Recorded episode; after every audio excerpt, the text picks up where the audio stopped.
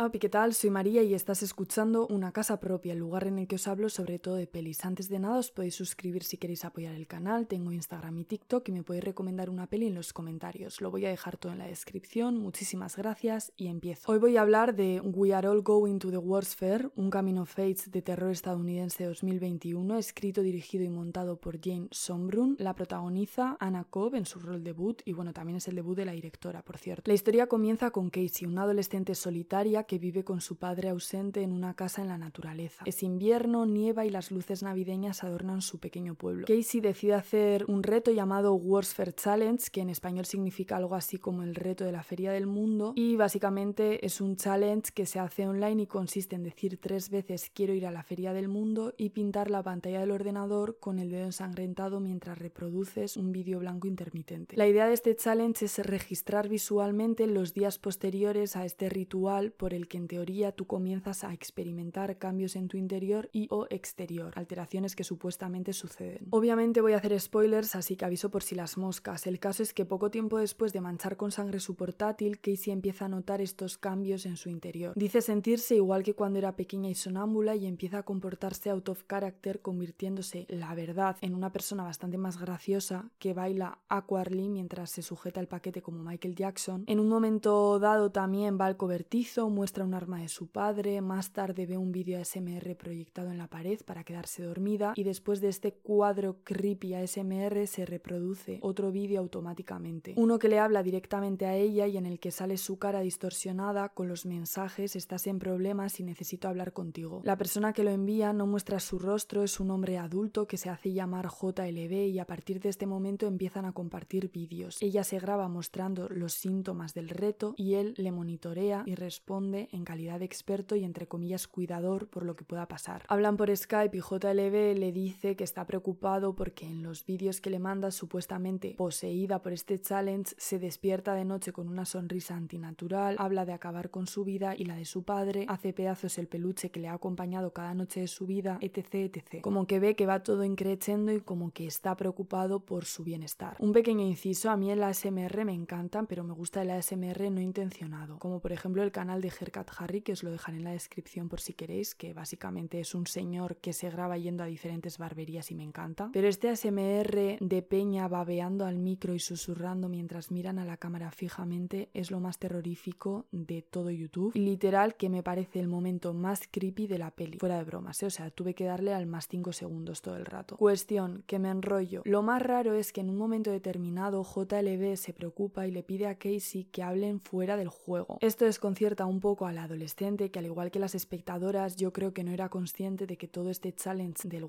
Fair era un juego de rol. Total, que ella se cabrea y supuestamente deja de hablarle a este señor hasta que un año después reconectan y se encuentran en persona en la ciudad. Y digo supuestamente porque todo esto lo cuenta el JLB en uno de sus vídeos y tiene una pinta de psicopsicopática, como diría Arca, y de pedo que hace que me lo cuestione bastante. Yo lo que interpreto es que a través del reto ella está sacando toda la rabia y emociones negativas que estaba reprimiendo. Porque al principio de la cinta es retraída, callada, pasiva, contenida, y no es que Casey cambie, sino que muestra otra parte de ella que ha estado silenciada. Cambiando un poquito de tercio, estéticamente el film es muy adolescente y contemporáneo, todos los textos están escritos a mano y la mayoría de las secuencias están grabadas con cámara al hombro o dando la impresión de ser algo registrado con una cámara casera o webcam, como un vídeo de YouTube. De hecho, para ver las diferentes experiencias de los usuarios del pasamos de un vídeo a otro como si fuese una lista de reproducción en la que el vídeo se tiene que cargar antes de reproducirse. Por otro lado, la habitación tiene de estas estrellas que se iluminan en la oscuridad y ayudan a crear una imagen muy concreta que llega a su cúspide cuando Casey se llena la cara de pintura fluorescente en la oscuridad como si ya fuese otra persona completamente distinta. Es una narración particular en la que no hay conversaciones convencionales en persona, solo se comunican a través de Skype o Internet en general. El vídeo ASMR que ve al principio parece sustituir los cuentos para dormir de un padre o una madre y su único amigo entre comillas es este hombre adulto del que solo conoce su voz. Diré que lo mejor empieza cuando se reproduce el primer vídeo de JLB, que es cuando alguien le presta atención y se preocupa por ella por primera vez, aunque también diré que es bastante pedo bajo mi punto de vista. Y lo que menos me gusta es que me quedo como si me faltara media historia. Siento que una vez ella descubre, entre comillas, que todo es un juego de rol, faltan el desenlace y el final propicios. Y el final con JLB contando su versión de la historia es ultra creepy y preocupante. No sé, es una historia rara y difícil de comentar porque es como que no sabes qué pasa exactamente. De todas formas, es una experiencia cinematográfica, por lo que te recomiendo el visionado, aunque sí que tengo que decir que desgraciadamente en España We Are All Going to the World's Fair aún no está disponible en ninguna plataforma de streaming. Y esto es todo. Normalmente subo vídeo dos veces a la semana, pero a partir de ahora y hasta que finalice el año, lo más probable es que suba vídeo una vez a la semana, los miércoles a las 4 de la tarde, hora española. Ya lo he comentado alguna vez, pero bueno, a mí me encanta este proyecto de una casa propia. Lo que pasa es que por falta de tiempo, pues no me va a quedar más remedio que hacer solo un vídeo a la semana. Así que nada, cada miércoles nuevo vídeo, es que ricasco por todo, seguidme en Instagram, me podéis escuchar en Spotify, tenéis todos los links abajo. Si me queréis sugerir más películas, música o lo que sea, me lo podéis poner en los comentarios. Dadle like y suscribíos, es que ricasco, espero que tengáis un buen día, un abrazo enorme y agur.